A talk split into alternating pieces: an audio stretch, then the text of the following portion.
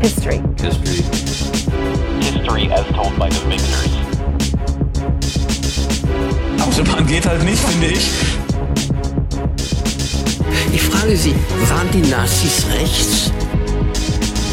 Herr Goebbels, der schönste Hesse in diesem Land. Ein innerer Reichsparteitag, jetzt mal ganz im Ernst.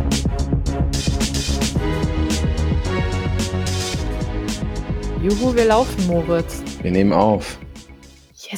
Das sieht voll cool aus. mal wieder. Ja. Wir benutzen neue Software, Ja. die Äh, Charlotte gefunden hat. ja, genau. Wir probieren die jetzt aus und gucken, ob wir, ob die uns vielleicht hilft, äh, öfters zu podcasten. Denn wir hatten einen angekündigt, ich glaube, vor Ostern und dann ist es doch wieder nichts geworden. Wie das Ja. immer bei uns ist. Die Aber- verdammte Pandemie. Die Sag ich jetzt Pandemie. Es ist äh, genau, es liegt immer an der Pandemie, dass wir 2019 irgendwann im Sommer aufgehört haben, lag auch an der Pandemie. War das? Oh Gott, ja. ja, wir podcasten seit dem Sommer 2019. Dafür haben wir beeindruckend viele Folgen hinbekommen. Ja. ah, äh, und wir können uns mal vorstellen, wer wir überhaupt sind, was wir hier machen. Das stimmt, vielleicht hört Vielleicht, ja doch ah, noch jemand ja Neues jemand- dazu. Genau, vielleicht will ja irgendjemand äh, diese neue Folge sich anhören und äh, genau. Äh, mein Name ist Charlotte Jahns. Ich habe Geschichte studiert und äh, bin immer noch ein bisschen im ja, Geschichtsbereich unterwegs im weitesten Sinne. Und äh, interessiere mich auch in meiner Freizeit nur für Geschichte. Mein ganzes Leben besteht aus Geschichte. Ähm, mein Name ist Moritz Hoffmann. Ich habe auch Geschichte studiert. Die meisten, die es hören, werden es wissen. Äh, bin immer noch als Historiker freiberuflich tätig und auf Twitter als Moritz-Hoffmann und Charlotte auf Twitter als Cjans. Ähm, das muss man auch immer dazu sagen. Ja, und man muss das manchmal auch buchstabieren. Stimmt. J-A-H-N-Z. Yes. Ja, und wir äh, ma machen das jetzt mal wieder. Und ich habe in den vielen Wochen, die wir jetzt schon wieder Pause hatten, ungefähr zehn Themen angefangen, notiert, recherchiert und dann wieder weggeworfen. Ähm, also vielleicht machen wir immer mal so eine Outtake-Folge, in der wir sagen, vor drei Jahren hat die Welt einen Artikel geschrieben über einen Typen, den sie als Soldaten total toll fand, aber eigentlich war der doch ein Nazi, obwohl sie behaupten das nicht. Ist überhaupt nicht mehr aktuell, aber vielleicht treten wir da einfach irgendwann mal nach. Ja, und wir, wir könnten so eine Mülleimer-Folge machen, in der wir nur ganz kurz über Sachen reden. So, das liegt in unserem Papierkorb. Das ist eine schöne Idee. Maximal drei Stichpunkte dazu notieren. Genau, wir machen eine Müllkorb-Folge. Irgendwann, wenn wir mal wieder Zeit und Lust Ja. haben, wahrscheinlich in zehn Jahren oder so. Ja, das ist eine gute Idee. Das finde ich sehr schön. Ja, aber wir haben auch ein paar aktuelle Themen und ein paar Themen, die uns einfach nur so aufgefallen sind. Und ähm, fangen damit jetzt einfach mal an. Wir fangen an mit dem Abitur. Juhu! Auf diesem Weg schöne Grüße an meine kleine Schwester, die gerade ihr Abitur in Nordrhein-Westfalen schreibt äh, und diesen Podcast mit Sicherheit nicht hören wird. Schöne Grüße auch von mir dann. Aber ähm, wir, wir hatten das Thema äh, Geschichtsabitur auf, auf Twitter in der vergangenen Woche sehr Mhm. groß. Angestoßen, wenn ich richtig informiert bin, vom Taz-Redakteur Erik Peter ähm, mit seinen 8000 noch was Followern, auch keine ganz kleine Nummer, der die ähm, eine Geschichtsabitur-Aufgabe aus Berlin getwittert hat, wo auch immer er sie hatte. Also wir durften unsere Klausuren nicht, die Bögen nicht mitnehmen. Wir mussten das alles mit abgeben damals. Ähm, und äh, hat sich darüber sehr aufgeregt und ähm, hat dazu geschrieben, sagt mal, hackt's. Und worum ging es bei der ganzen Sache? Es ging um eine Karikatur, eine Quelle, äh, eine Bildkarikatur vom 2. Februar 1968. Das wurde auch dazu erwähnt. Das wird aus dem Tweet nicht ganz klar, er hat es aber später nochmal klargestellt. Ähm, diese Karikatur Aber an der Sprache von der Karikatur erkennt man es ein bisschen, oder? Fand Ja, ich. Das war also- so sehr 60er Jahre Sprech, was da drunter stand. Also So wir, redet man wir hätten das mit so Kontext schon, aber es ist auch einfach ganz klar, es stand drunter, äh, woher diese Karikatur kommt, aus der Bildzeitung vom Jahr 1968. Und man sieht da, das ist eine Gegenüberstellung, es sind zwei Schaufenster und links oben steht drunter 1938 und man sieht zwei, ich würde schätzen, SA-Männer. Einer hat sogar, damit man es auch wirklich kapiert, eine Hakenkreuzfahne in der Hand, die äh, Steine in ein Schaufenster werfen äh, und auf dem Schaufenster steht groß Juden raus. Äh, rechts unten ist da nochmal ein Schaufenster, drüber steht 1968 und Berliner Morgenpost. Ähm, und man sieht einen äh, Studenten, erkennbar daran, dass ihm die Haare über die Ohren gehen, dass er eine Brille trägt und dass auf seinem Mantel SDS, also Sozialistischer Deutscher Studentenbund steht, äh, der einen Stein in dieses Schaufenster wirft und auf dem Schaufenster steht enteignet Springer. Und die Bildunterschrift ist, wie sich die Bilder gleichen. Also eine einigermaßen schäbige Karikatur, würde ich jetzt einfach mal moralisch von heute aus sagen. Vor allen Dingen von, also auch peinlich von Springer selber, also als Bildzeitung.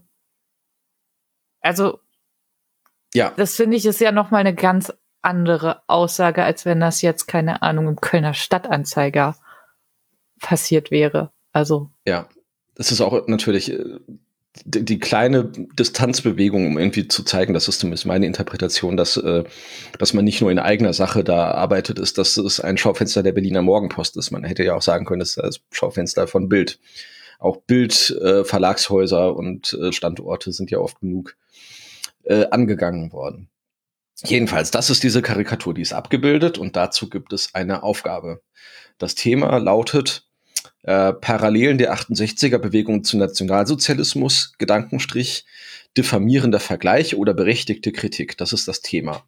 Und die Aufgabe ist, interpretieren Sie die folgende Quelle unter der oben genannten Fragestellung, indem Sie erstens Grundhaltung und Aktivitäten der 68er Bewegung erläutern, zweitens die vorliegende Bildquelle analysieren sowie drittens ein begründetes Urteil, Urteil formulieren. Ja, und das äh, hat äh, Erik Peter zum Anlass genommen zu schreiben, ähm, äh, enteignet Springer also gleich Reichspogromnacht, sagt mal hackt's. Ähm, was äh, zu relativ viel Empörung geführt hat. Es gab 87 Retweets und über 500 Faves, also schon ein gewisses Empörungspotenzial. Twitter ist natürlich auch sehr gut darin, Empörungspotenziale zu aktivieren äh, stellvertretend äh, für viele andere Stimmen, die äh, Herrn Peter dazu stimmten, sei der stellvertretende Vorsitzende der Bayerischen Piraten genannt, namens Arnold Schiller. Ich kannte ihn bisher nicht. Der schrieb dazu, äh, der Muff unter den Talaren sagte in Berlin im Kultusministerium Guten Tag. Nächstes Jahr dann im Abi sind die Juden schuld am Nationalsozialismus. Ähm, ja. Ich, ich habe hm. dazu schon getwittert, aber ich wollte es gerne noch mal ein bisschen behandeln, weil ich tatsächlich ähm, ist ein schönes Beispiel für so Empörungsmechanismen finde äh, und gleichzeitig für ein gewisses Problem, was in äh, so einer historischen Fragestellung immer mal wieder auftaucht. Nämlich ähm, offensichtlich haben diese Leute diese Aufgabe so aufgefasst, ähm, als solle man äh, irgendwie zu dem Ergebnis kommen, als sei es interessengeleitet, diese Frage, dass man zu dem Ergebnis kommt, dass es schon irgendwie eine gewisse Gleichstellung oder gewisse Parallelen zwischen beidem gibt. Dabei geht es eigentlich ja nur darum, erstmal zu zeigen, man hat einen Kenntnisstand über 68. Das ist schon mal gut. Äh, man kann äh, erkennen, worum es in dieser Quelle geht, was da gleichgesetzt wird. Ähm, und das ist ja wirklich, wie sich die Bilder gleichen, ist buchstäblich eine Gleichsetzung von Bild. Ähm, und ähm, also man, man soll das vergleichen können, man soll herausfinden, was da verglichen wird. Und dann muss man natürlich auch noch einen Kenntnisstand über 1938 und äh, Nationalsozialismus und Judenverfolgung haben, damit man zu einem begründeten Urteil darüber kommen kann, warum das, ich vermute mal, in den meisten Fällen, in denen diese Prüfung gut benotet wird, in 99,9 Prozent der Fälle, in denen diese Prüfung gut benotet wird, wird am Ende stehen, ähm, dieser Vergleich ist äh, schäbig und falsch, so grob. ähm, ich könnte mir vorstellen, dass es ein paar Lehrer gibt, ich weiß nicht genau, wie das im Zentralabitur und so läuft, ähm, die, die es auch positiv äh, bewerten können, selbst wenn es vielleicht nicht ihrer Meinung äh, entspricht, wenn jemand gut begründet sagen kann, eine gewisse Vergleichbarkeit ist schon da. Man könnte sich auf äh, Götz Ali beziehen, der, äh, der da ähnliche Parallelen auch schon manchmal aufgemacht hat, äh, wenn er ein bisschen provozieren wollte. Ähm, ich meine, er hat sein Buch über 68 Unser Kampf genannt. Ähm. Ja, ich habe ich hab ja Zentralabitur geschrieben und ich habe äh, mir tatsächlich meine Abi-Klausur angeguckt.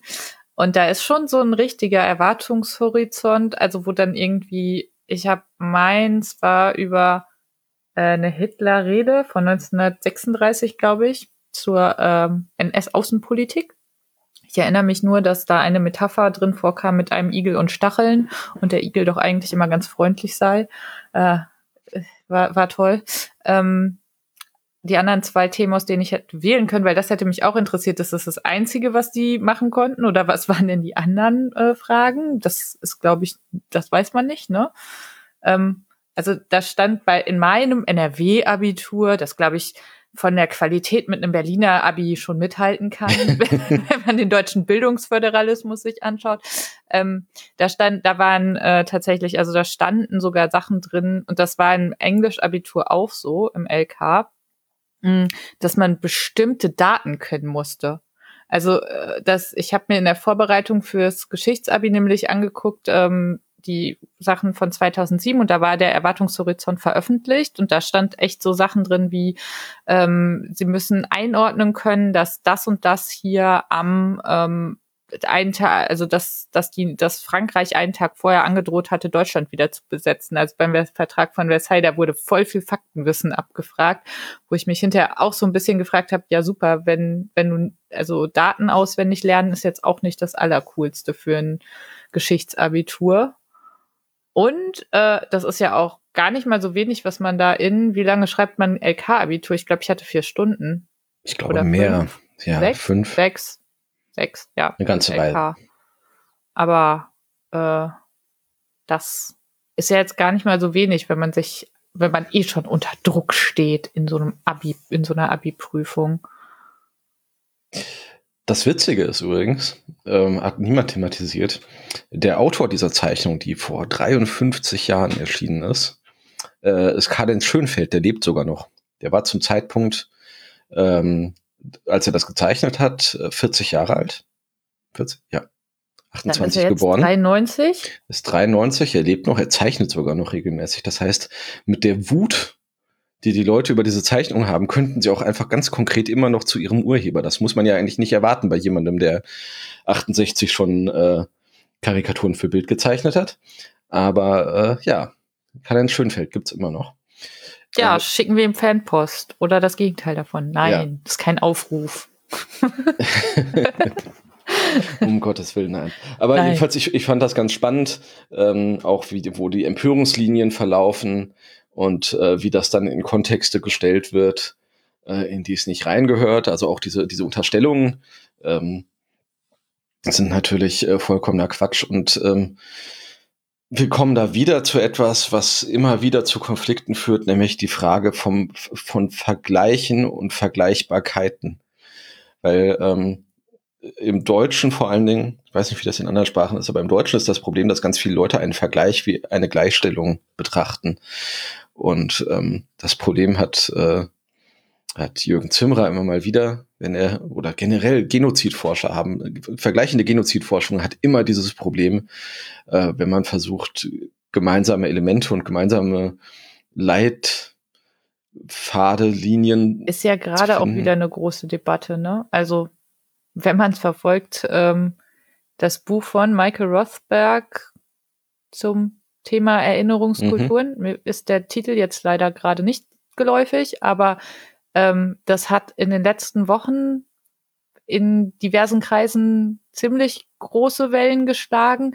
Und interessant dabei finde ich, dass das halt, dass das Buch vor zehn Jahren oder so auf Englisch veröffentlicht wurde und sich da in Deutschland halt, glaube ich, niemand so richtig drüber beschwert hat. Und jetzt ist es halt das große, der große Skandal.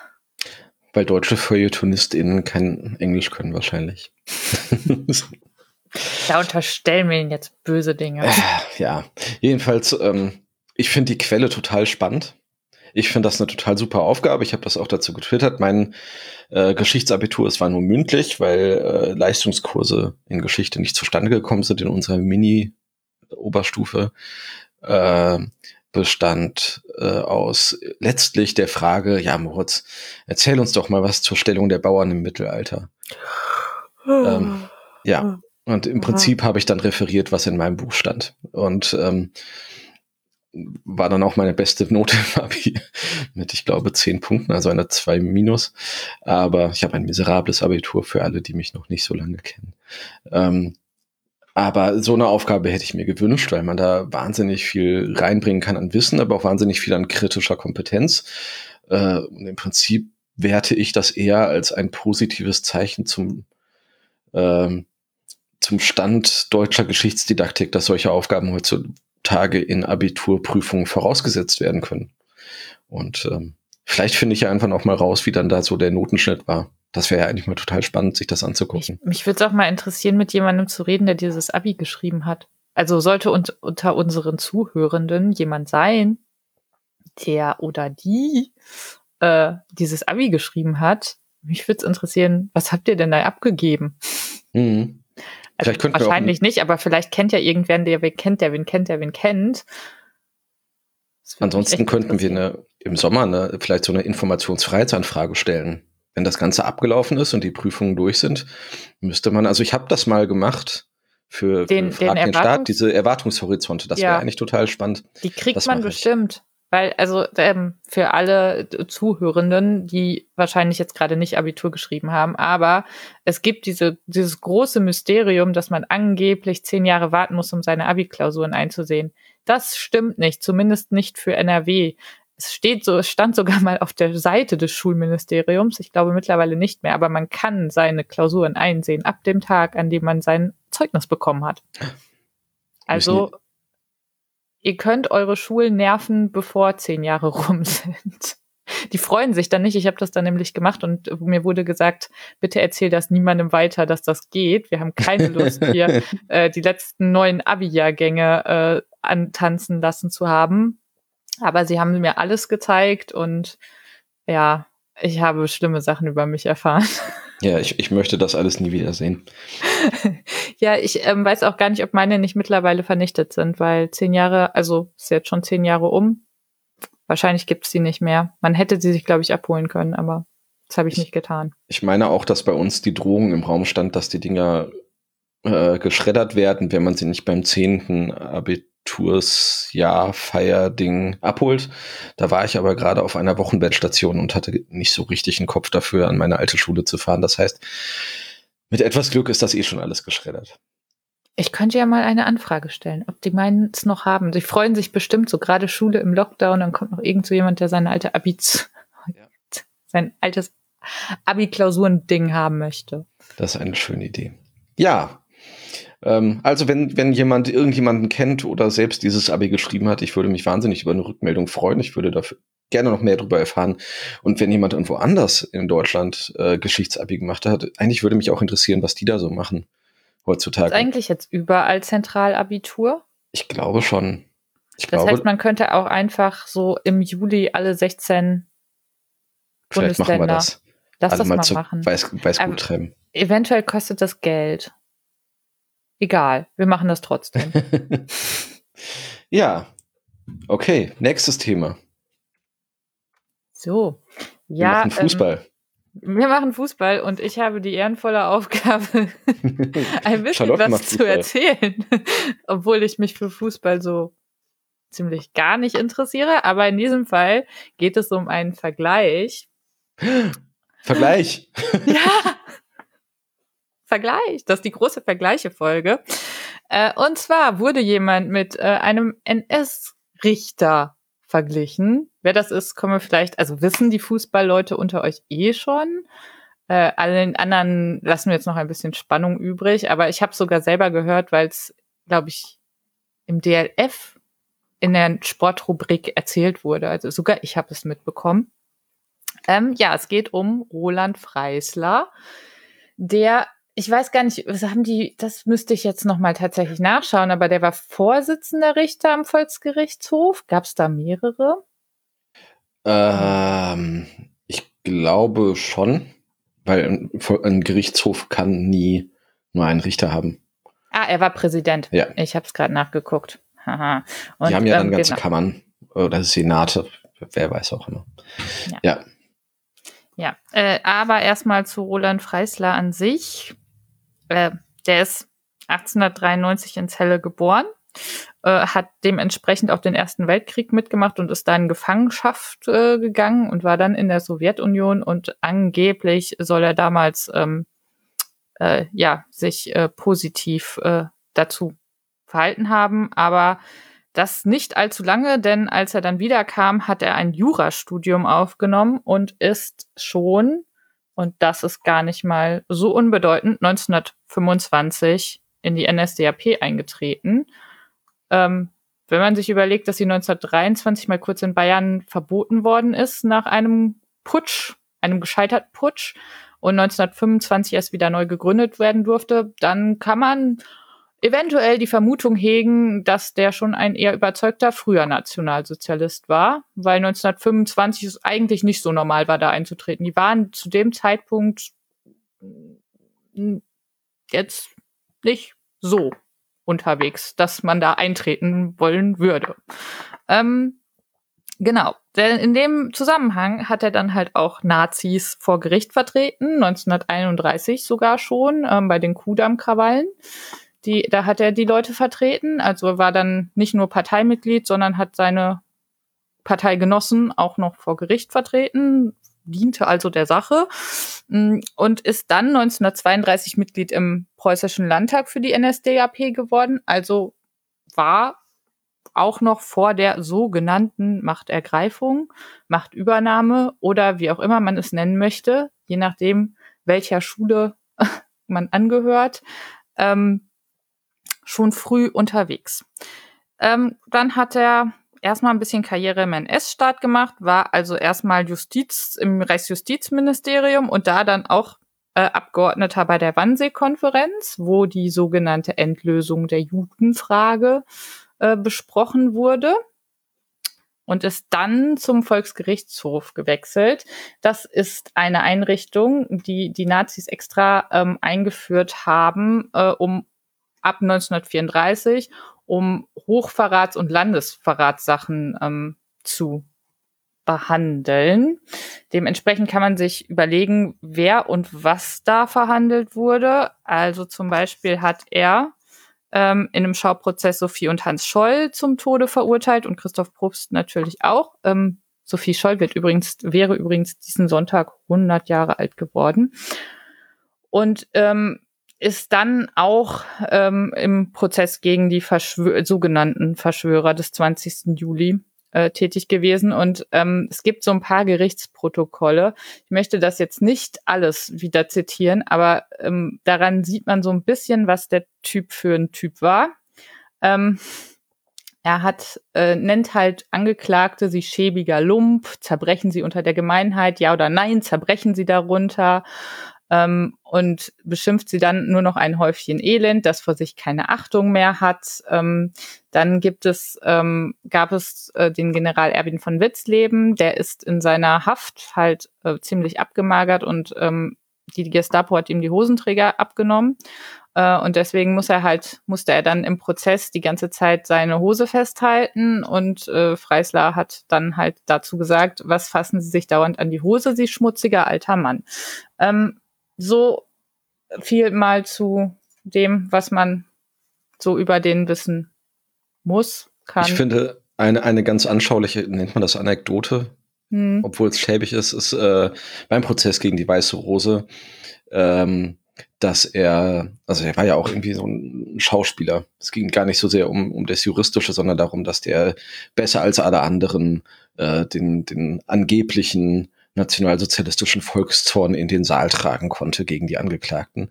Und äh, hat bei der Weißen Rose gleich von Anfang an gesagt, dass er, äh, dass er für so einen Prozess gegen solche Leute überhaupt kein Recht braucht. Und äh, ihm wurde dann trotzdem ein Strafgesetzbuch gereicht und er hat das halt durch den Saal geworfen. Es ist also ein ganz klares, starkes Zeichen. Hier geht es nicht um, um Recht und Gesetz, sondern hier geht es um eine Demütigung und eben, wie du gesagt hast, ein Schauprozess. Äh, ein zutiefst unsympathischer Mann.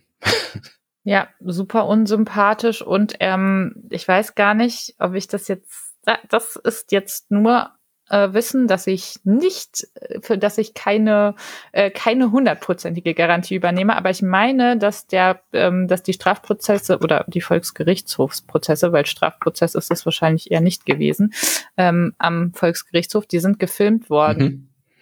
Genau. und die sind nie veröffentlicht worden, weil sogar den Leuten, die das gefilmt haben, der Gedanke kam, dass es vielleicht nicht so ganz ähm, klug sei, jemanden, der so auftritt, dem äh, sogenannten äh, deutschen Volk äh, in der Endphase des Zweiten Weltkriegs noch zu zeigen. Also, dass der sogar bei halbwegs linientreuen Nationalsozialisten nicht gut ankommen würde.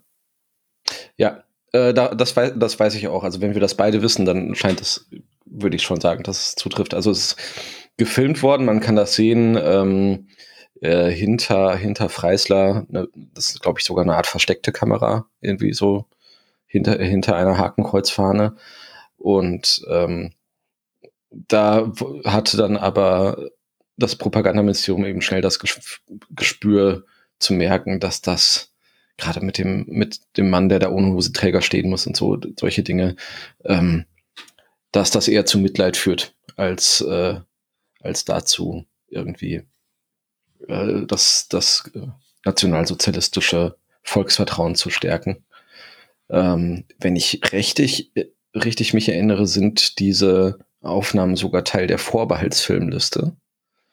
Auch nochmal ein Thema für sich. Also Filme, die in Deutschland ähm, denen die Rechte einer Stiftung zugeschlagen wurde, die darüber wacht, dass diese Filme nur vorgeführt werden dürfen mit einer historisch-kritischen äh, Rahmen, äh, einem Rahmenprogramm drumherum, also einem Historiker, einer Historikerin, die das irgendwie kritisch einordnen.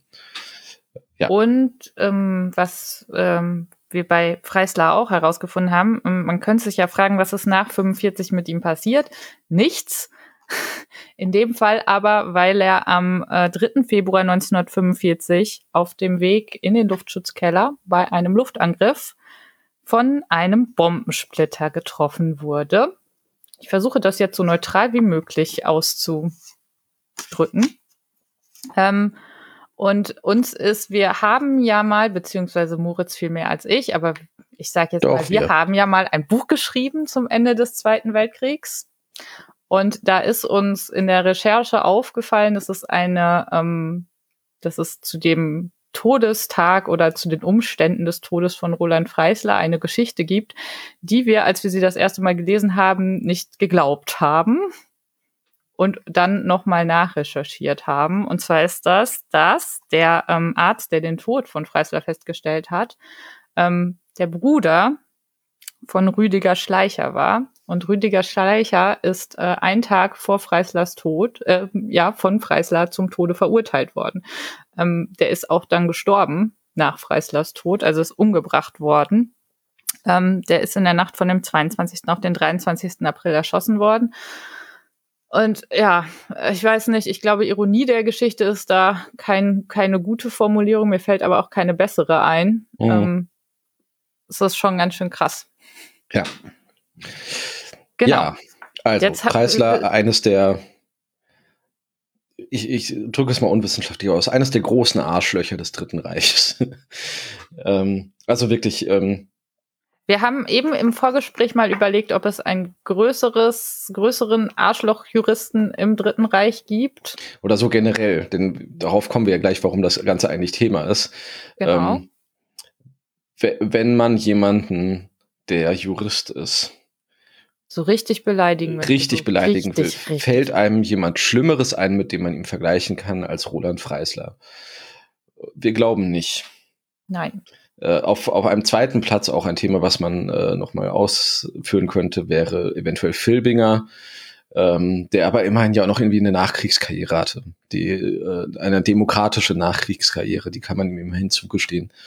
Aber Freisler hat eigentlich nichts von dem, was man im Englischen Redeeming Qualities nennt, wo man irgendwie noch was Gutes finden könnte. Ja, kontrafaktische Geschichte mag ich auch nicht, aber ich bin mir recht sicher, dass Freisler, hätte er den Krieg überlebt, äh, Er wäre ganz nicht alt bestimmt geworden. Bitte? Er wäre nicht mehr alt geworden nach dem Nee, Krieg, vermute Der hätte, der äh, hätte in Nürnberg, ich glaube, ein ähnliches Ticket wie Hermann Göring bekommen. Ja. Genau. ja. Warum reden wir über Freisler? Und warum haben wir das mit Fußball angekündigt? also, Fritz Keller, seines Zeichens äh, von der ARD Sportschau DFB-Boss genannt. Ich kenne diese Person ja nicht. Äh, Fritz Keller, ähm, Winzer, äh, Mensch, der, der gut für gutes Leben zu schätzen weiß. Hochqualifiziert, um DFB-Boss zu Hotelier und sehr, sehr lange beim SC Freiburg aktiv und jetzt seit zwei Jahren, fast zwei Jahren, Präsident des Deutschen Fußballbundes, nachdem dort die letzten alle nicht so viel Glück hatten mit Ja, der ganzen also das. Letzte, wenn man mich jetzt fragen würde, wer DFB-Boss wäre, wüsste ich es nicht und würde wahrscheinlich irgendwas mit Theo 20er murmeln, weil das, Das der ist- einzige das Mensch ist, der mir einfällt. Ja, siehst du? Aber das ist interessant. Du bist ja ein bisschen jünger als ich, weil für mich ist für immer DFB-Präsident Egidius Braun, der war davor. Hast du- Also Ähm. das sagt mir auch was, aber ja, also mir ist im Kopf irgendwie immer Theo 20er. Ähm, ja, aber der hat seinen Stellvertreter in einem Gespräch oder einer bei Sitzung, einer ja. Also es muss ja Zeugen wahrscheinlich gegeben haben, äh, mit Roland Freisler verglichen. Wäre vielleicht auch eine ähm, mögliche äh, Abituraufgabe. äh, laut Spiegel, da habe ich das her. Ähm, und Keller hat dann behauptet, er hätte sich bei Koch entschuldigt. Aber Koch hat dann gesagt, das wird überhaupt nicht stimmen. Und jetzt gibt's irgendwie, also es gab dann auch noch mehrere, Distanzierungen von anderen Vereinen und Verbänden, dass das überhaupt nicht geht. Äh, und mein Stand, mein letzter Stand ist, glaube ich, dass die sich doch mal zu einer Aussprache treffen wollen würden. Anders wird es nicht gehen. Das, die Sache ist bei Rainer Koch, den er so genannt hat, ähm, der ist äh, Präsident des Süddeutschen Fußballverbandes und in allen Artikeln über den DFB äh, ist so der fest an ihm angewachsene Titel, äh, so wie, wie früher Bahnchef Medorn so ungefähr, was also einfach zwei Wörter sind, die zusammengehören. Bei Rainer Koch ist es immer der mächtige Landesfürst. Ähm, also die Sache ist, Rainer Koch ist wahnsinnig lange schon in diesem äh, Fußballverbandsestablishment drin, hat über ganz viele Sachen die Aufsicht, ist ähm, eben Vizepräsident des DFB und ähm, hat all diese Präsidenten des DFB, die jetzt nach und nach zurücktreten mussten oder irgendwie rausgedrängt wurden, alle überlebt. Ähm, und ähm, also ist so eine ganz, ganz merkwürdige Figur. Also ist nicht ganz oben, aber ist vermutlich mächtiger als alle anderen dort. Und äh, deswegen ist diese ganze Sache so witzig äh, irgendwie und äh, natürlich wahnsinnig eher abschneidend. Ähm, und äh, zur ganzen Wahrheit gehört natürlich auch dazu, dass ähm, Anzeige beim, bei der Ethikkommission des DFB erstattet wurde, aber nicht von Koch, sondern von äh, einem weiteren DFB-Mann, nämlich Friedrich Curtius, äh, der übrigens mal, bevor er Karriere beim DFB machte, als Zuschauer bei Harald Schmidt einen sehr denkwürdigen Auftritt hatte. Kann man bei YouTube finden. also es ist, ähm, die Sache ist, äh, da ist ein ganz kompliziertes Machtgeflecht. Ähm, und eigentlich, wie die Süddeutsche Zeitung das auch ganz richtig gesagt hat, wäre das Grund genug für Keller zurückzutreten, äh, sich also so aus der Haut zu fahren, äh, dass eigentlich konstruktive Zusammenarbeit nicht mehr so wirklich möglich ist. Ähm, die äh, Süddeutsche Zeitung schließt dabei allerdings aus äh, einfach, äh, er müsste eigentlich zurücktreten, aber wenn er zurücktritt, dann wird ja alles noch viel schlimmer. Hä? Da kommt doch irgendwer anders, oder? Ah, ah, ah, ah, nein, wahrscheinlich ist dann ja das Machtvakuum wieder da und dann Das passiert irgendwas Machtvakuum anderes und, Furchtbares. Ja, äh, jedenfalls, äh, das, das ist noch längst nicht vorbei, aber ich finde es halt faszinierend. Ich habe das noch nie gehört, dass jemand ähm, so ausdrücklich mit Freisler verglichen wurde. Ich war auch äh, ähm, leicht überrascht, dass der noch so bekannt ist. Also, dass das ich kann mich daran erinnern, dass ich in einem Bachelor-Seminar saß und der Name fiel und ähm, unterschiedliche Interessen meiner Kommilitoninnen und Kommilitonen ähm, wahrscheinlich da begründeten, dass, was ist das für ein komplizierter Satz, ähm, dass ganz viele den überhaupt nicht kannten, also sogar Leute, die Geschichte studiert haben. Also das ist schon jetzt, glaube ich, nicht so das Standardwissen, was man über Nazis hat. Ja, aber die sind nun beide, also Keller ist Jahrgang 57 und Koch 58. Und Koch, wie gesagt, vielleicht muss man das wirklich nochmal ausdrücklich sagen, war selbst lange Richter äh, im, im bayerischen Justizdienst. Ähm, die wissen natürlich eindeutig, was gemeint ist. Und, ähm, Und die wissen auch ganz genau, was sie damit auslösen. genau, also äh, unter den vielen, unter der langen Liste der absurden Nazi-Vergleiche ist das einer der jüngsten und einer der originellsten meiner Meinung nach in letzter Zeit. Und es ist ganz wichtig, das mal zu sagen, was Roland Freisler für ein großes Arschloch war. Ein sehr großes So als- Arschloch. Als Histo- das ist Arschloch als übrigens- historische Kategorie. Ja, wir sollten vielleicht, also jetzt kriege ich gerade wieder Ideen, die großen Arschlöcher der Weltgeschichte. Ich weiß aber nicht, ob das so viel Spaß macht. Ähm, auch äh, interessant äh, finde ich, äh, dass es äh, immer noch ein Grab von dem Typen gibt. Man, ähm, das liegt aber daran, dass seine Frau erst 1997 gestorben ist. Und man findet es nicht, weil er nicht unter seinem Namen beerdigt worden ist. Steht im Wikipedia-Eintrag, wer mehr wissen möchte. Wenn jemand, der in Berlin gerade Geschichtsabi gemacht hat und jetzt nichts zu tun hat, sein Grab suchen möchte, wäre Auf eigentlich auch mal ganz darf schön. man ja auch gehen, ne? Ja, Gerade. eben.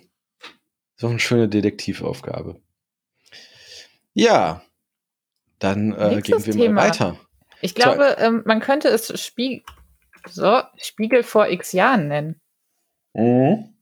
Eventuell. Stimmt eigentlich. Ich hatte jetzt eigentlich gerade damit anfangen wollen zu sagen, dass es komplett anderslos ist.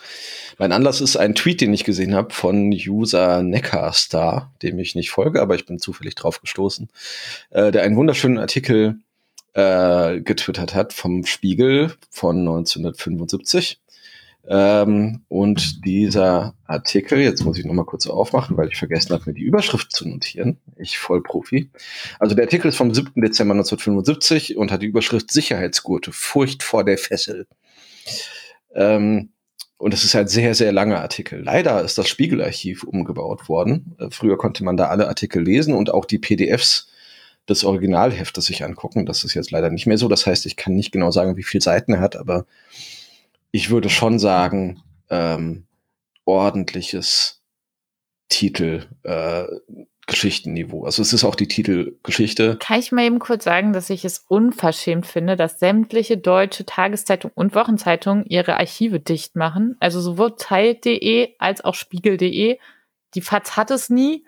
Da haben wir ja noch den Mondscheintarif herausgefunden, ja. wo man irgendwie abends zwischen 21 und 5 Uhr günstiger an Archivartikel kommt als tagsüber. Also, ich glaube, ihr überschätzt euch und ich will wieder gratis Zugang haben. Und ja, oder wenig dafür bezahlen müssen. Also ich möchte kein komplettes Online-Abo abschließen wollen. So al- aus User Experience, falls euch das interessiert und ihr das hier zu und ihr hier zuhört. Ich befürchte, sie glauben, dass ihr Archiv das einzige ist, was sie so abhebt, dass Leute dafür Geld bezahlen wollen. Das ist so ein bisschen meine Furcht an der Sache. Jedenfalls, also ist die Titelgeschichte. Auf dem Titel sieht man in Vollfarbe äh, eine Frau mit einem blutverschmierten Gesicht in einem Auto sitzen, dessen Scheibe geborsten ist. Und äh, über das Spie Spiegeltitelbild geht ein äh, Sicherheitsgurt, auf dem steht gefesselt ans Auto, Anschnallpflicht ab Januar. Und genau darum geht's, äh, nämlich um die Anschnallpflicht. Äh, der Artikel ist schon deswegen spannend, äh, um mal ein bisschen unprofessionell zu, unprofessionell zu werden, wegen der vielen lustigen Namen der Leute, die darin auftauchen. Es gibt den Braunschweiger Verkehrsrichter Sigmund Nippel. Es gibt den Direktor des HUK-Verbandes Heinz-Heinrich Brumm. Es gibt den Kölner Psychologieprofessor Udo Undeutsch. Und Willy Brandts, das ist ein Zitat, Willy Brandts blässlichen Verkehrsminister, äh, Verkehrsminister Lauritz Lauritzen dessen Nachfolger übrigens Kurt Gescheitle heißt. ähm, also man könnte auch denken, dass es sich jemand ausgedacht hat, aber äh, das nur am Rande. Es geht äh, um die Sicherheitsgurte und eigentlich ist das ein total spannendes Thema, was auch ein bisschen irreführende Parallelen zu heute, zu einem gewissen Thema ähm, gesellschaftlicher Sicherheit heute hat. Die Vergleichbarkeit ist nicht hundertprozentig gegeben, aber ein bisschen erinnern mich manche Argumente daran. Äh, und deswegen habe ich mir das mal genauer angeguckt. Also dieser Artikel ist sehr lang, ich verlinke ihn gerne in den Show Notes. Äh, und dann habe ich mir mal erstmal angeguckt, woher der Sicherheitsgurt überhaupt kommt. Im Flugzeug gab es den nämlich quasi immer. Und der ist auch bis heute weitgehend unverändert. Das ist einfach nur so ein Gurt, der um die Hüfte geht. Also ein sogenannter Zweipunktgurt, der an der einen Seite fest ist und an der anderen fest geschnallt wird. Den hat man dann auch im Auto verwendet. Ganz lange. Das Problem ist, äh, wenn man nur diesen einen Gurt hat, dann passiert etwas äh, bei Auffahrunfällen, wo, wo das Auto sehr schnell ist und dann plötzlich sehr langsam wird. Äh, passiert etwas, wofür der Fachbegriff tatsächlich Submarining ist, also U-Booten. Nämlich, man rutscht als Körper unter diesem Gurt durch und äh, läuft dann Gefahr, nicht nur komprimiert zu werden unterm Lenkrad am Gaspedal, sondern auch noch den Kopf quasi am Lenkrad sich anzuschlagen. Das heißt, im Zweifelsfall kann das mit so einem Gurt bei einem Auffahrunfall tödlicher sein als ohne Gurt. Vor allen Dingen, wenn man so schnell fahren darf, wie man will auf der Autobahn. Genau, das kommt ja noch dazu, denn nicht nur auf der Autobahn, auch auf der Landstraße gab es zu diesem Zeitpunkt noch kein Tempolimit. Also als dieser Zweipunktgurt eingeführt wurde Ah, in den dann 50ern. muss das vor 1968 gewesen sein. Ja, also äh, diesen Zweipunktgurt, den gab es ab den 15 ungefähr in Autos. Ähm, auf Landstraßen und Autobahnen durfte man so schnell fahren, wie man wollte. Natürlich konnte man damit noch nicht 200 fahren damals, aber trotzdem konnte man schnell fahren. Ähm, und äh, Volvo hat dann den Dreipunktgurt erfunden und äh, der Welt zur Verfügung gestellt, Ja, freundlicherweise. da habe ich übrigens irgendwann mal bei unserem tollen Projekt die Reklame Werbung für gehabt. oh, sehr schön. Die Ich muss mal mal suchen, aber es, äh, es, ähm, es gibt eine Volvo 3-Punkt-Gurt-Werbung. Sehr sicher.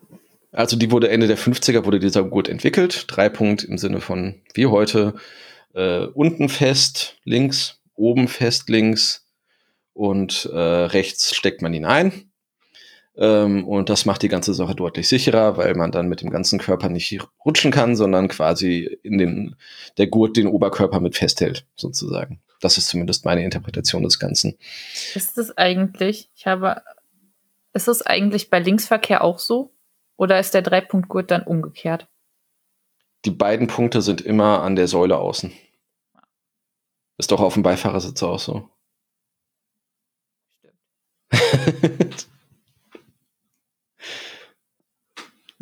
Okay. ja, jedenfalls wurde dann ab 1974 in Deutschland eine Einbaupflicht von Gurten in Neuzulassungen von Autos eingeführt. Ähm, das hat noch mal niemanden gestört. Äh, und 9% der Fahrer in diese Autos haben angegeben, dass sie diesen Gurt verwenden, wenn er in ihrem Auto drin ist. Äh, das Problem ist, dass wir zu dieser Zeit absurd hohe Todeszahlen im Verkehr hatten. Also in der Spitze waren das über 22.000 Verkehrstote in einem Jahr. Wir sind jetzt, Jetzt unter sind wir so 3000. meine ich. 3000 ne? und durch das letzte Jahr auch noch mal viel weniger. Ne? Ja. Und jetzt haben wir ja noch mal deutlich mehr Autos als damals. Also es sind wirklich große, hohe Zahlen gewesen. Äh, das heißt, äh, Willy Brandts blässlicher Verkehrsminister Lauritz Lauritzen hat eine Gurtpflicht eingeführt. Und zwar ab dem 1. Januar 1976, also drei, vier Wochen nach Erscheinen dieses Spiegeltitels. Ähm, und daran merkt man wieder, wie nachsichtig die Bundesrepublik Deutschland mit Autofahrern ist. Es gab eine Gurtpflicht, aber es wurde kein Bußgeld erhoben, wenn man diese nicht, dieser nicht nachkam. Das war eine rechtliche Neuheit in Deutschland, ähm, etwas zu verbieten, ohne eine Strafe dafür auszusprechen. Ähm, Cool, Erster, erster leicht fehlgeleiteter schiefer Vergleich, so ein bisschen wie äh, mit der äh, Straflosigkeit des Schwangerschaftsabbruches später. Wo ist unser Button Sexismus der Woche? Ne, das ist ja ein ähnliches juristisches Kon äh, Konstrukt. Ähm, ein Grund dafür war nicht nur Rücksicht auf die 91 Prozent der Autofahrer, die äh, sich nicht anschnallen wollten, auch wenn sie einen Gurt haben, sondern weil man sich gar nicht sicher war, ob man das überhaupt darf als Staat. Ähm, den Leuten vorschreiben, einen Gurt zu benutzen. Da war noch nicht der Dreipunktgurt irgendwie Standard, sondern es gab auch noch den unsicheren Zweipunktgurt. Ähm, darf der Staat äh, das den Leuten vorschreiben, wenn es eigentlich nur um ihre eigene Sicherheit geht. Der Spiegel, jetzt darfst du den Sexismus der Woche abspielen, den wir, glaube ich, nicht vorbereitet haben. Ähm, der Spiegel schreibt dazu tats- tatsächlich Zitat, und wenn schon den Frauen der Bauch gehört, gehört dann nicht jedermann Schädel oder Schienbein. Ähm, also okay, jetzt weiß ich auch, wie du da drauf gekommen bist. ich finde meine Äußerung deutlich weniger problematisch als diese. Ähm, aber gut. Äh, also es wird tatsächlich so, ein, so eine Parallele gezogen dabei, dass äh, ähm, die, ähm, die körperliche Unversehrtheit jeder Manns und jeder Frau's Privatsache ist. Und man der Staat Leute nicht zum Selbstschutz zwingen dürfte. Äh, was natürlich eigentlich äh, auch Darf in man denn dann liberaler eigentlich, äh, Frage, die wir wahrscheinlich nicht beantwortet kriegen, wir, wir sind gerade sehr viele im Kopf, ähm, darf man dann eigentlich auch ohne Helm Motorrad fahren, weil man sich ja nur selbst gefährdet damit? Das wäre im Prinzip dasselbe. Ich weiß nicht, seit wann es die Motorradhelmpflicht gibt in Deutschland. Das habe ich jetzt nicht nachgeguckt.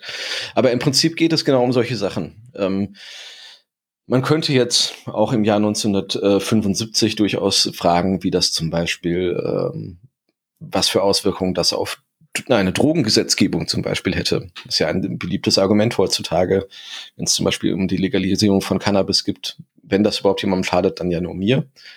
Ähm, das heißt, wir, wir kratzen hier tatsächlich an so Glaubensgrundsätzen einer, einer liberalen, im allerbesten Sinne, sage ich jetzt einfach mal, gesellschaftlichen Vorstellungen, die ich nicht unbedingt mit der FDP verknüpft hören möchte. Ähm, jedenfalls ist der Spiegel dann erstmal ganz begeistert von der Technik und sagt, ähm, mit dem Dreipunktgurt können Autofahrer sogar Zusammenstöße bei 100 Stundenkilometern überleben. Wow. also, Cool. ja, das ist ähm, etwas, was heute zum Glück etwas wahrscheinlicher ist. Ja, in der Zwischenzeit ist ja auch noch ein Airbag erfunden worden. Zu dem komme ich gleich auch noch. Jedenfalls ähm, äh, hat, war die Lust der Deutschen auf das Anschnallen relativ gering. Das hatte einmal praktische Gründe, die ich sogar irgendwie nachvollziehen kann, dass es ganz lange diesen ähm, Federaufrollmechanismus noch nicht gab, den wir heute haben. Also wir ziehen am Gurt, machen ihn fest und dann wird er so straff gezogen. Und wenn man äh, fest schnell dran zieht, dann blockiert es. Und wenn man langsam dran zieht, dann wird der Gurt wieder weiter. Das haben wir ja heute. Und ich glaube, ich habe noch nie in einem, Au- in einem Auto gesessen, in dem was anders war. Aber damals war das noch nicht so. Das heißt, man ist ins Auto eingestiegen, hat sich angeschnallt, hat sich festgezurrt. Und dann konnte man fahren, aber in den meisten Autos konnte man nicht mal mehr das Autoradio bedienen. Geschweige denn so irgendwie an der Ampel ans Handschuhfach gehen oder so. Das ist natürlich schon ziemlich nervig. Ja. Es- Ist auch unangenehm. ja, ein, bi ein bisschen wie im Flugzeug halt, würde ich sagen, tatsächlich. Äh, nur halt mit drei Punkt. Wenn man beim Flugzeug sich vorbeugen kann, weil man nur an der Hüfte fest ist, ist man im Auto halt wirklich dann komplett fest. Ähm, das war das eine, aber es gab auch noch ganz viele psychische äh, Probleme dabei und über die berichtet der Spiegel da auch. Es gab nämlich eine Studie, die gemacht wurde mit Gurtbefürwortern und Gurtgegnern und ihren weiblichen Pendants. Ähm, und diese Studie hat dann äh, diverse Ergebnisse gehabt, nämlich zum einen, ähm, dass äh, die Leute, die gegen den Gurt sind, ähm, den Sicherheitsgurt primär mit den Gefahren des Unfalls und seinen Folgen assoziieren und erst sekundär, das ist ein Zitat, mit seiner eigentlichen technischen Funktion, nämlich vor diesen Gefahren zu schützen. Einerseits sehen sie ein, dass sie mit den Gurten sicherer fahren, andererseits aktualisiert der Sicherheitsgurt bei ihnen die Angst, die sie vermeiden wollen. Sie kommen also einer Angstvermeidung nicht zu einer effektiven Gefahrenvermeidung. Das heißt, ähm, weil die Leute einen Sicherheitsgurt anziehen, werden sie sich erst dessen bewusst, dass sie sich im Auto in Lebensgefahr begeben. Und, kriegen dann Autofahrangst. Nee, sie kriegen nicht Autofahrangst, sondern sie kriegen Angst, den Sicherheitsgurt zu benutzen. Deswegen ignorieren sie ihn einfach. Ach so, ich dachte, sie würden dann einfach kein Auto mehr fahren. Dann hätte man ja, Doch. wie cool das wäre. Ja, nein. Die Leute in einer hochgradig irrationalen Gesellschaft sehen den Sicherheitsgurt, bekommen Angst davor, was, äh, woran sie der Sicherheitsgurt erinnert und benutzen den dann einfach nicht. Das macht irgendwie keinen Sinn. Ja. Ähm, deswegen, das kann ich auch schon mal vorausnehmen, hat das auch nicht so richtig gut funktioniert mit der straflosen äh, äh, Gurtpflicht. Wie wir heute alle wissen, ist das unter Strafe. 1984 allerdings erst, also acht Jahre später, wurde eine Strafe von 40 Mark eingeführt. Und in der Zeit gab es Menschen, die sich T-Shirts gekauft haben, auf denen so ein Gurt gedruckt war, weil die keinen Bock hatten, äh, den Gurt zu benutzen. Das weiß ich, weil ich in den 2000ern jeden Samstag die 80er-Show mit Oliver Geissen geguckt habe. Das ähm, lässt dein Ansehen bei mir ein bisschen sinken, wenn ich ehrlich Tut mir leid. Es war eine wunderschöne Samstagabendbeschäftigung. Jedenfalls, ähm, also acht Jahre hat es gedauert, bis die kamen und dann ist die, Anschnall, äh, ist die Zahl der Anschnallenden auch relativ schnell auf ungefähr 90 Prozent gestiegen. Äh, und ich glaube, so langsam löst sich das generationelle Problem derer, die wirklich darauf bestehen, den Gurt nicht zu benutzen, von selbst. Ja, vor allen Dingen, weil es ja jetzt auch so ein furchtbares Piepen gibt im Auto, wenn man sich nicht anschnallt. Stimmt. Seit jetzt sieben Jahren äh, ist in der EU vorgeschrieben bei Neuzulassungen, dass es äh, blinkt, wenn man den Gurt nicht benutzt.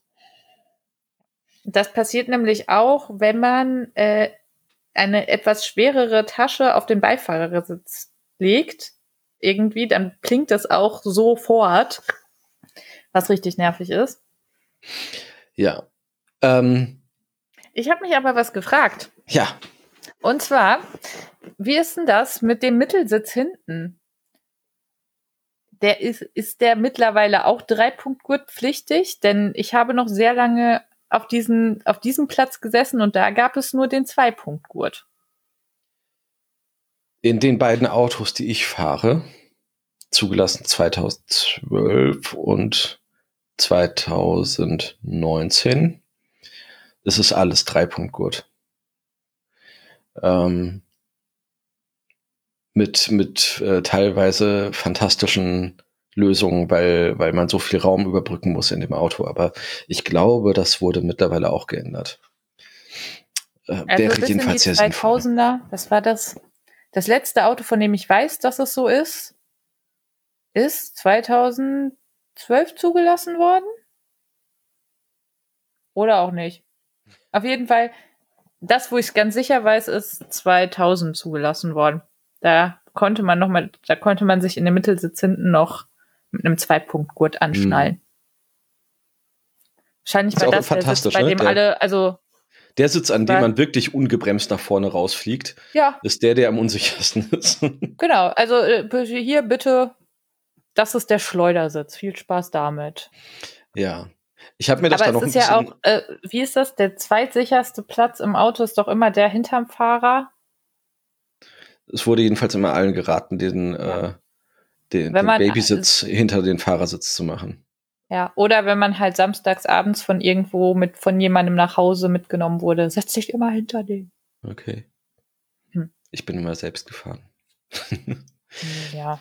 Also jedenfalls, ich habe mir noch ein bisschen angeguckt, diese Debatte, weil das wirklich eigentlich ganz spannend ist. Es ist ja auch eine interessante Frage.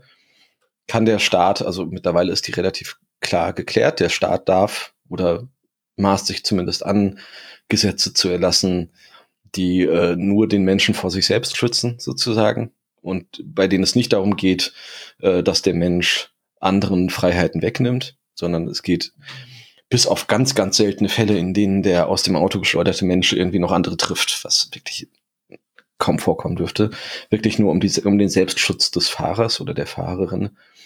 Ähm, es gab ganz viele Quatschargumente. Also mein, äh, mein Lieblingsquatschargument ist, äh, es wäre sicherer, aus dem Auto geschleudert zu werden, als im Auto gegen irgendwas gegenzufliegen, was mit dem Gurt passiert. Ähm, ja, auch solche Dinge äh, haben, haben Leute angeführt. Das einzig legitime Argument, finde ich, was man immer noch anführen kann, ist, es gibt tatsächlich eine gewisse geringe Zahl von Unfällen, in denen es tatsächlich sicherer ist, aus dem Auto herausgeschleudert zu werden. Zum Beispiel, wenn dein Auto, wenn du zum Beispiel ohnmächtig bist und angeschnallt äh, und dein Auto anfängt zu brennen oder wenn du irgendwo in Wasser fliegst ähm, und im Zweifelsfall ohnmächtig bist, dann ist es besser, wenn du aus deinem Auto rausgeschleudert wurdest. Also hier. Aber da ähm, muss man ja auch erstmal warten, bis das, das Auto mit Wasser vollläuft, damit man die Tür aufkriegt, ne? bestimmt. Habe ich so gelernt. Das ist, ist nämlich eine meiner großen, großen Ängste, mit dem Auto in Wasser zu fallen. Also hier in der Gegend ist vor ungefähr 20 Jahren ein, äh, ein Mann ertrunken, der mit seinem Auto in einen ungefähr 50 Zentimeter tiefen Bach gefallen ist. Ganz, ganz traurige Geschichte. Also wirklich mit dem Auto halt kopfüber drin gelandet und dann in diesem kleinen Tümpel quasi ertrunken. Also es gibt diese Fälle und dann ist das Argument gegen die Gurtpflicht, in diesen wenigen Fällen hat äh, das Gesetz also der unmittelbare Zwang des Staates, einen Gurt zu tragen, führt zu einer Körperverletzung beziehungsweise zu Todesfolge. Und das äh, äh, ist ein Verstoß gegen das Recht auf körperliche Unversehrtheit, was jeder Mensch hat. Das finde ich das legitimste aller vorgebrachten Argumente. Äh, letzten Endes glaube ich, ist da aber bin jetzt nicht die ganze Rechtsgeschichte durchgegangen, sagt man aber doch, ähm, der Vorteil der Gurtpflicht ist so gigantisch und man kann das wirklich sehen. Also ist, die Zahl der Toten hat sich ungefähr gezehntelt, obwohl noch ganz Ostdeutschland dazugekommen ist. Also in absoluten Zahlen Weil- ist es ungefähr ein Zehntel. Ja. Äh, Weißt du, wie es in der DDR war? Hatten die Gurtpflicht? Also ich erinnere, ich bin einmal in einem äh, 1992 oder 93 in einem Trabi gefahren und der hatte so Hüftgurte, also zwei Punkt. Das fand ich äh, damals ganz merkwürdig. Äh, genauer danach geguckt habe ich mit meinem beschissenen westdeutschen zentralistischen Blick natürlich nicht. Jedenfalls, äh, also ich fand das eigentlich das, das beste Argument, aber ich glaube, der, der, der Zweck in diesem Fall heiligt da die Mittel. Die Vorteile sind so groß, dass der minimale Nachteil davon, wenn dein Auto brennt oder unter Wasser ist, davon aufgefangen wird. Und Ah, während du suchst äh, nach der DDR, erzähle ich noch das, weil du ja gerade vom Airbag gesprochen hast. Ich lese eine Stelle vor äh, über die Alternativen zum Dreipunkt-Gurtsystem, die da gerade entwickelt wird. Denn ähm, das erzählen sie, Daimler-Benz setzt als Ergänzung zum Dreipunkt-Gurt und zu Kopfstützen noch so eine tolle Sache, die eingeführt wurde, äh, auf den Airbag, das steht tatsächlich 1975 schon, auf den Airbag den aus Lenkrad oder Armaturenbrett hervorplatzenden Luftsack, was ich einen sehr schöne, dass, dass der Spiegel Airbag übersetzt, fand ich sehr schön. Das ist das eine. Das System, an dem VW geforscht hat, ist, glaube ich, nie zur Serienreife gekommen. Denn VW äh, entwickelt, ich lese das mal vor als Zitat, VW etwa sucht abseits des, des Dreipunktsystems und arbeitet an einem Rückhalteautomat. Er legt selbsttätig den mit einem Ende an der Tür befestigten Schultergurt an, wie auch immer das funktionieren kann, soll, sobald der Passagier Platz genommen und die Tür geschlossen hat. Und anstelle des Beckengurtes hängt ein elastisches Kniepolster unter dem Armaturenbrett, das den nach unten und vorn wegrutschenden Körper weich abfangen soll. Also auf gut Deutsch, du hast nur so einen Brustgurt quasi, der den Kopf festhält und wenn du dann bei einem Auffahrunfall submarinest, wie wir gerade gelernt haben, dann fliegst du gegen ein Kissen, was einfach unterm Lenkrad angebracht ist. Ich halte das für keine besonders gute Idee und ich kenne kein Auto, in dem das jemals eingesetzt wurde. Zum Glück haben sie das nicht weitergemacht, sondern alle sind auf die Idee mit den Airbags gekommen. Ja, und ich habe mittlerweile bei Wikipedia herausgefunden, also in der DDR ist die Einbaupflicht am 1. Januar 1978 mit der STVO 77 eingeführt worden.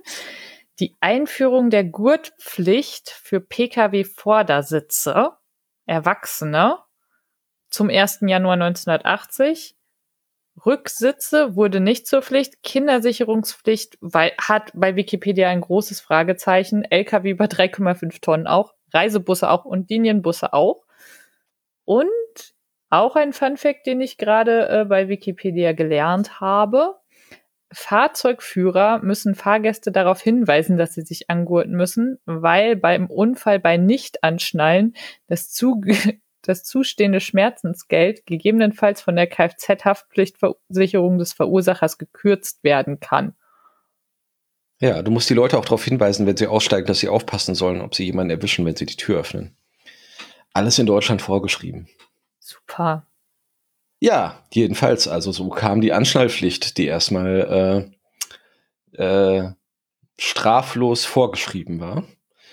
Ähm, und ja, es hat mich in einigen Stellen tatsächlich, obwohl das wirklich tatsächlich eigentlich völlig anders an, an das Ding mit der Maskenpflicht und an Maskengegner erinnert. Auch wenn da natürlich die Sache ist, dass die Maske vor allen Dingen dem Fremdschutz und nicht dem Eigenschutz dient. Aber äh, Übrigens, es, es ist heute immer noch nicht so besonders teuer, ne? Also es kostet 30 Euro Verwarnungsgeld gerade.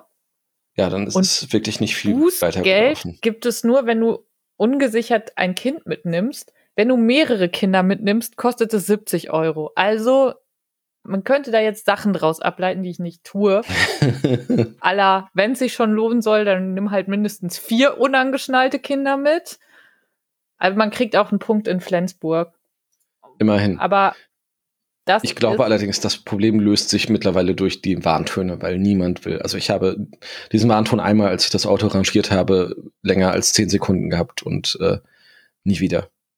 Ja, und damit wird auch das, was ich noch als Kind der 90er Jahre erlebt habe, mehrere Kinder im Kofferraum nach Hause transportieren von irgendwelchen Geburtstagsfeiern, weil man nicht dreimal fahren wollte, gibt's heute garantiert auch nicht mehr.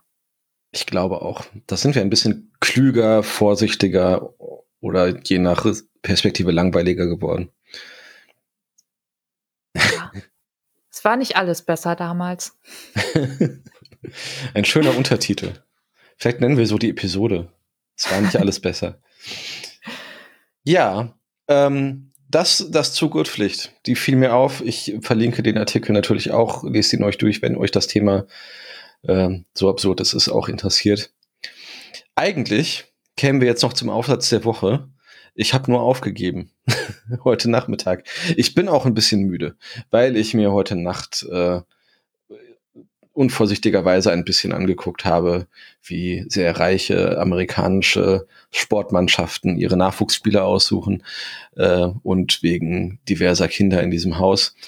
Aber ich habe mit zwei Kaffee versucht, den Aufsatz, den ich mir rausgesucht hatte, zu, äh, zu verstehen. Es geht um eine englische Stadt, die zum größten Teil aus dem Mittelalter im Mittelalter in einer Sturmflut untergegangen ist ähm, es ist ein interdisziplinärer Artikel, an dem Historiker eigentlich nur im, am Rande beteiligt waren, sondern hauptsächlich Geografen und Ozeanografen, was ich eigentlich total cool fand. Und das sind auch viele Bilder drin, was Historiker nicht so oft haben.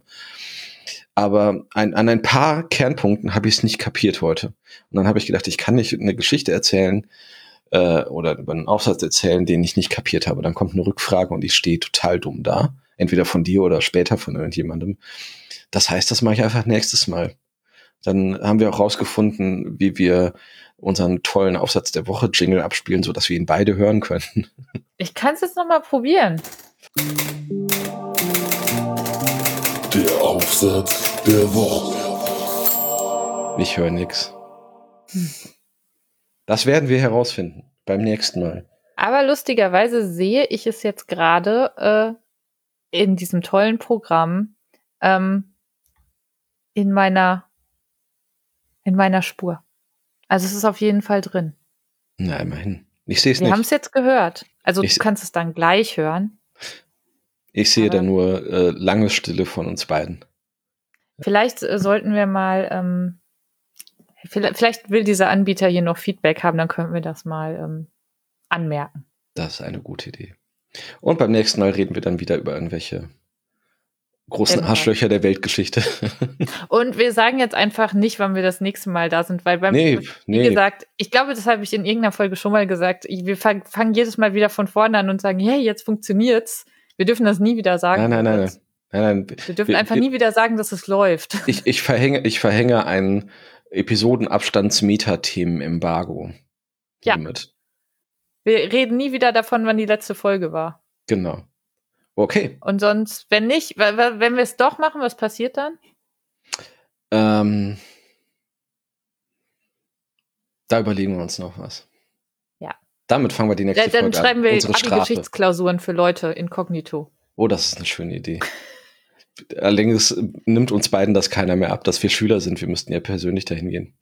Mist. Also, ähm, nicht böse gemeint, aber wir sind beide Wir Ein sehen bisschen beide nicht gealtert. mehr aus, als wären wir 19 oder Ja. 18. stimmt stimmt. 18. Und außerdem kennen einen Lehrer ja auch. Es wäre seltsam. Ja. Also die Aufsicht, das müsste dann ja eine Aufsichtsperson sein, die maximal kein Gedächtnis für Gesichter hat von Menschen, die sie zwei Jahre lang unterrichtet hat. Also wenn, wenn jemand Geschichtsabi schreibt, der mir dermaßen zum Verwechseln ähnlich sieht, dass sein Lehrer oder seine Lehrerin ihn mit mir verwechseln würde, dann schreibe ich gerne das Geschichtsabi. Ich werde aber mich, mich nicht vorbereiten und wenn dann irgendwie Mittelalter dran kommt, dann bin ich am Arsch. Und eigentlich ihr. Ah. Ich würde auch nicht. Nee. Nee, bei manchen Sachen würde ich dann. nee, nee, wenn dann irgendwie wieder so das lange 19. Jahrhundert kommt, das es bei mir gab. Ich hätte nämlich noch zwischen, äh, statt der Hitlerrede hätte ich äh, einen Text von Heinrich August Winkler äh, einordnen können. Da hatte ich sowas von keinen Bock drauf. Und das andere war der 2 plus 4 Vertrag. Und, Spoiler, Spoiler, wenn man das 19. und 20. Jahrhundert in zwei Jahren durchnehmen muss, dann schaffen es die meisten GeschichtslehrerInnen nicht mehr mit einem bis zu nach dem Zweiten Weltkrieg zu kommen. Also ich glaube, wir haben, mein Geschi-LK ist 1953 abgebrochen. Und danach hieß es, Danach ist alles, aber auch nichts Wichtiges mehr passiert. Nee, nee, ich glaube, wir haben noch irgendwie einen Film über die gefälschten Wahlen in der DDR 89 gesehen. Und das Also- war's dann. Und es Das- gab Leute bei uns im LK, die dann doch den 2 plus 4 Vertrag Text genommen haben, was somit das Blödeste war, was man tun konnte.